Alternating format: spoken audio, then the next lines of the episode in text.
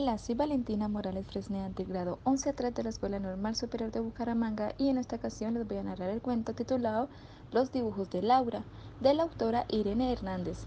Los dibujos de Laura. Laura era una niña de 9 años a la que le encantaba aprender cosas nuevas.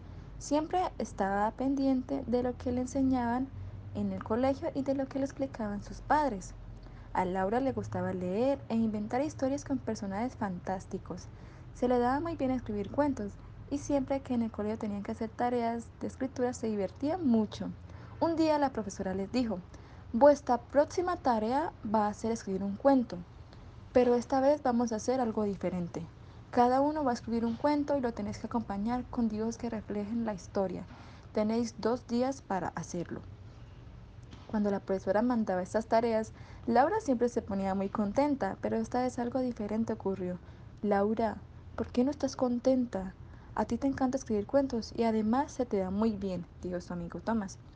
Laura, muy avergonzada y triste, dijo, Tomás, a mí me encanta escribir cuentos, pero soy muy torpe dibujando y esta tarea no me va a salir bien, ya lo verás. Ya en casa, Laura se puso a hacer sus deberes y pensó, no voy a ser capaz de hacer los dibujos que nos pide la profesora.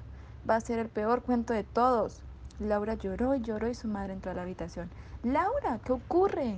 Mamá, tenemos que escribir un cuento y acompañarlo de dibujos y yo dibujo muy mal, no seré capaz de hacer un buen cuento. Su madre le recordó que no todos los niños lo hacen bien todo. Siempre hay algo que hacer mejor y algo que hacen peor, y que lo importante era intentarlo y aprender. Laura se dio cuenta de que ella lo que le gustaba era aprender a hacer cosas nuevas y mejorar cada día, así que se puso a escribir su cuento. Decidió escribir una historia sobre un dragón que tenía que aprender a volar. Era una historia fantástica y la acompañaría de un dibujo de un dragón volando encima de un castillo. Cuando Laura terminó no le gustaba.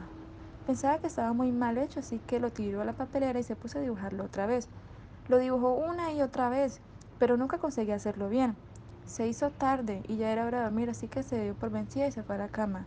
Al día siguiente su amigo Tomás le preguntó, Laura, ¿ya has dibujado tu cuento? Tomás, soy muy torpe, lo hice casi nueve veces y siempre salía feo y mal. No voy a ser capaz. ¿Tú ya has terminado el tuyo? Dijo Laura. Tomás sacó su cuento de la mochila y le mostró a Laura. Tenía varios dibujos muy bonitos, con muchos colores, así que Laura le preguntó si podía leerlo.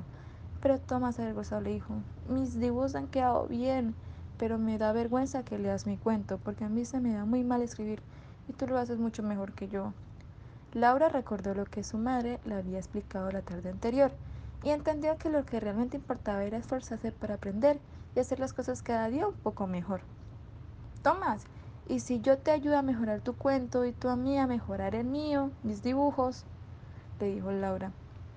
Así, los dos niños hicieron esa tarde sus deberes juntos. Se ayudaron mucho y se esforzaron un montón. Laura dibujó y dibujó con la ayuda de Tomás y ella le ayudó a mejorar su escritura hasta que por fin quedaron satisfechos con sus cuentos. Cuando llevaron sus deberes al colegio al día siguiente, resultó que sus cuentos y dibujos fueron los mejores de su escuela. Ambos aprendieron que con esfuerzo e ilusión se pueden conseguir las cosas.